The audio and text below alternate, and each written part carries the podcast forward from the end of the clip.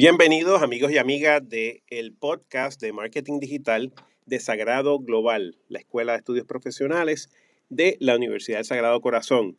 Hoy me acompaña la amiga y colega Celeste Martínez, quien va a hablarnos de un tema que yo creo que a ustedes les va a interesar muchísimo, que es el tema de Voice Search. Celeste, hola, ¿cómo estás? ¿Cómo está todo? Muy bien, muy contenta de estar aquí conversando hoy sobre un tema muy interesante. Pues vamos a hablar un poquito de, de esta nueva forma de hacer búsquedas en el Internet, que es lo que en inglés se llama Voice Search y en español le podríamos llamar búsqueda usando la voz. Búsqueda usando la voz. ¿Verdad?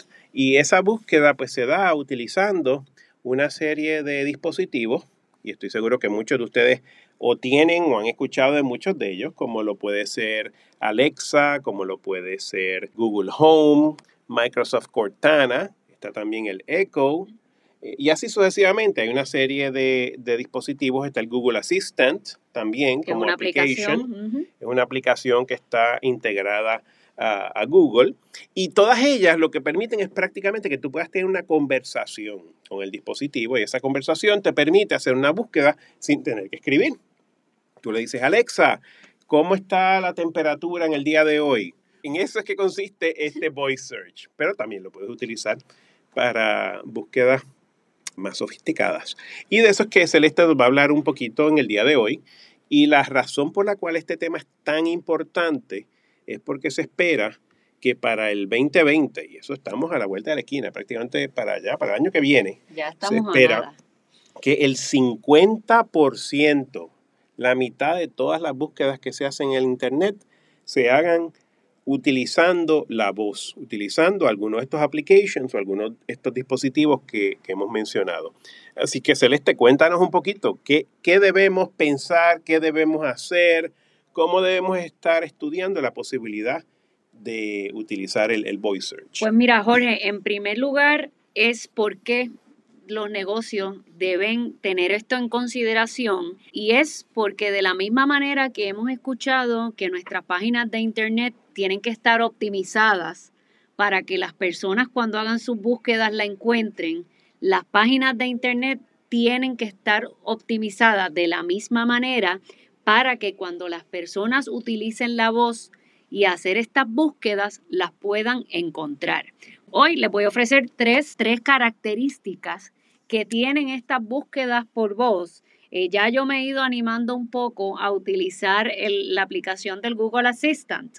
Hoy cuando venía para acá, eh, a través de la voz, eh, le, pedí que abriera el mapa o la ruta hacia la Universidad del Sagrado Corazón. me, me, sorprende mucho porque mi queja siempre ha sido que que esos, que esos ayudantes o asistentes no me entienden. Hablen inglés o hablen español por cuestiones de dicción.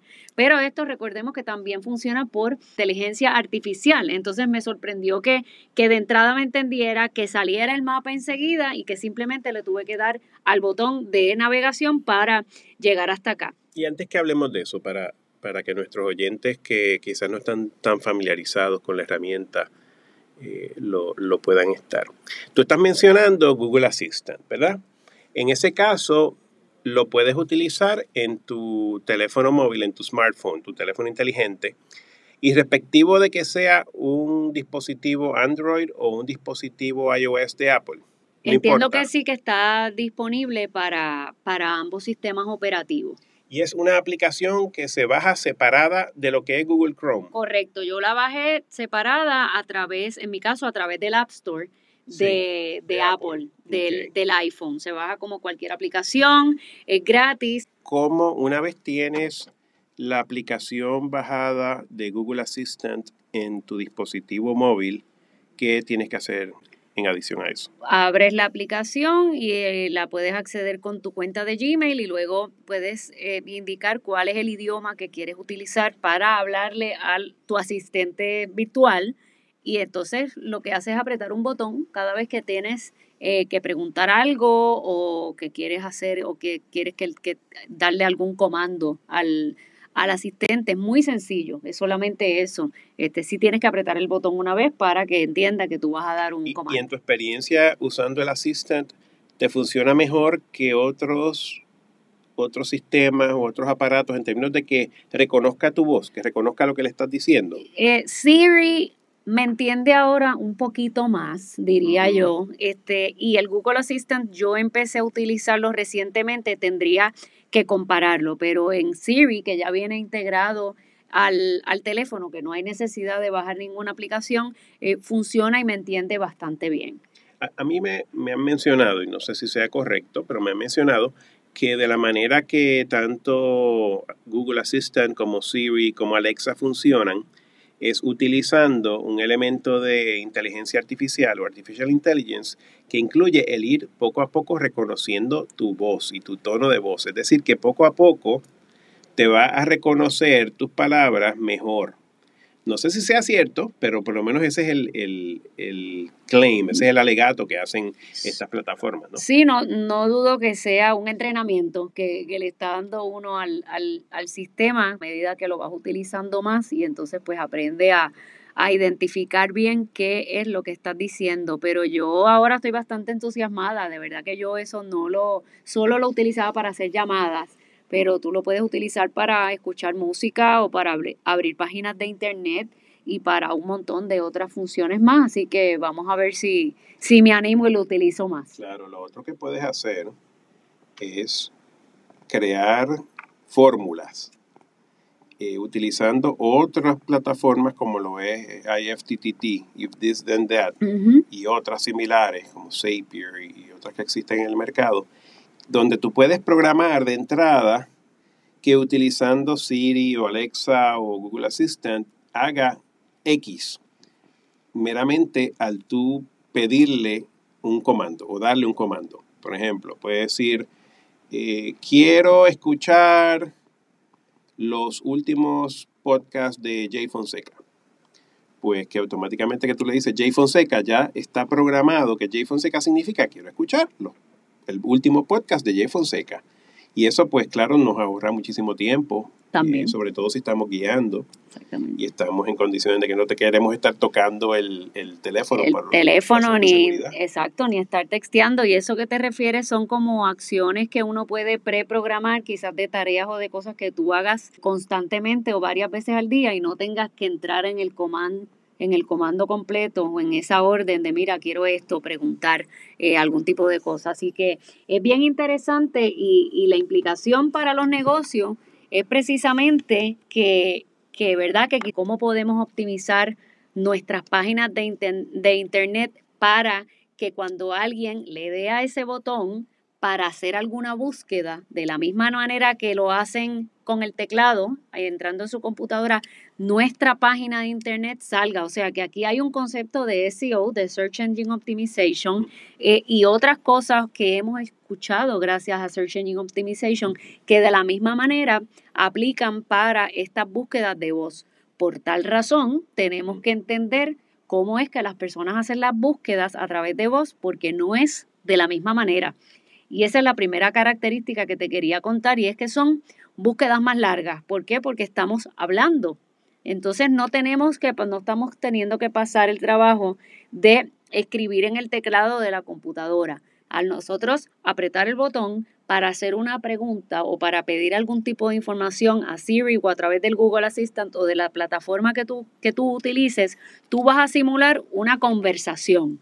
Usualmente cuando tú vas a la computadora a buscar algo, tú escribes keywords, ¿verdad? O quizás escribes frases, pero más enfocada en, cosas más cortas. Entonces, por esa razón, eh, debemos tener en consideración que ahora tenemos que pensar en dos tipos de lenguaje. El lenguaje para escribir en la computadora y el lenguaje que la gente utiliza para hacer búsquedas a través de voz. O sea que casi de lo que estamos hablando es casi escribir de la manera en que las personas hablan. De eso es lo que estamos hablando. Más o menos es de esa manera y considerar que las personas que hacen búsquedas a través de voz, principalmente lo que hacen es hacer preguntas. No necesariamente son queries de, de búsqueda. Mira este ejemplo que te voy a dar. Si fueras a la computadora o es inclusive en el celular, en tu browser, y tú estás buscando el mejor restaurante, estás por el viejo San Juan, pues ¿qué tú escribes? Mejores restaurantes en el viejo San Juan.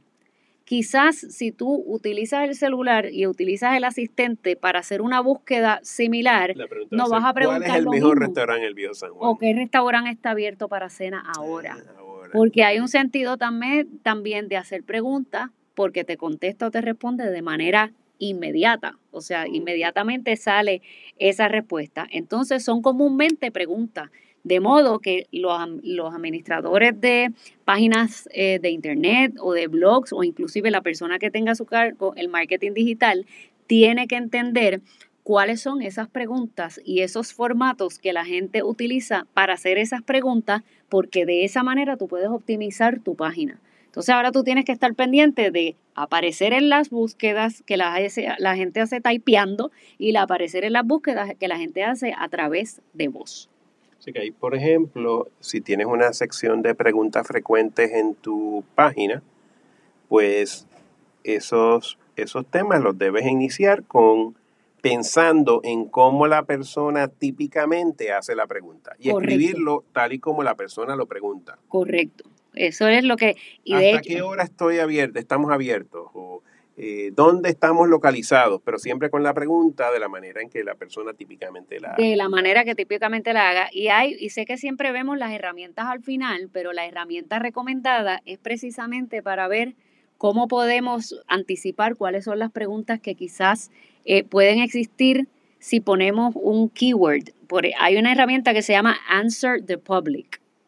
Y en Answer the Public tú pones un término, el que tú quieras, y te sale un árbol lleno de preguntas, lleno de, lleno de preguntas de qué, cuándo, cómo, por qué. Entonces, si tú pones marketing digital, eh, porque yo hice el ejercicio, te salen 137 preguntas, incluyendo qué es marketing digital, en dónde puedo aprender sobre marketing digital y por qué buscar trabajo en marketing digital. Y ahí tú ves más o menos algunas preguntas que pueden surgir y asegurarte que quizás relacionadas a ese tema, eh, la herramienta nuevamente para, para los que nos están escuchando se llama Answer the Public. Entonces es muy importante conocer cómo es que se hacen estas preguntas. Eh, la segunda característica de, la, de estas búsquedas es que el 22% de las búsquedas eh, se hacen para obtener información local o resultados de cosas que estén mientras va guiando cerca de ti.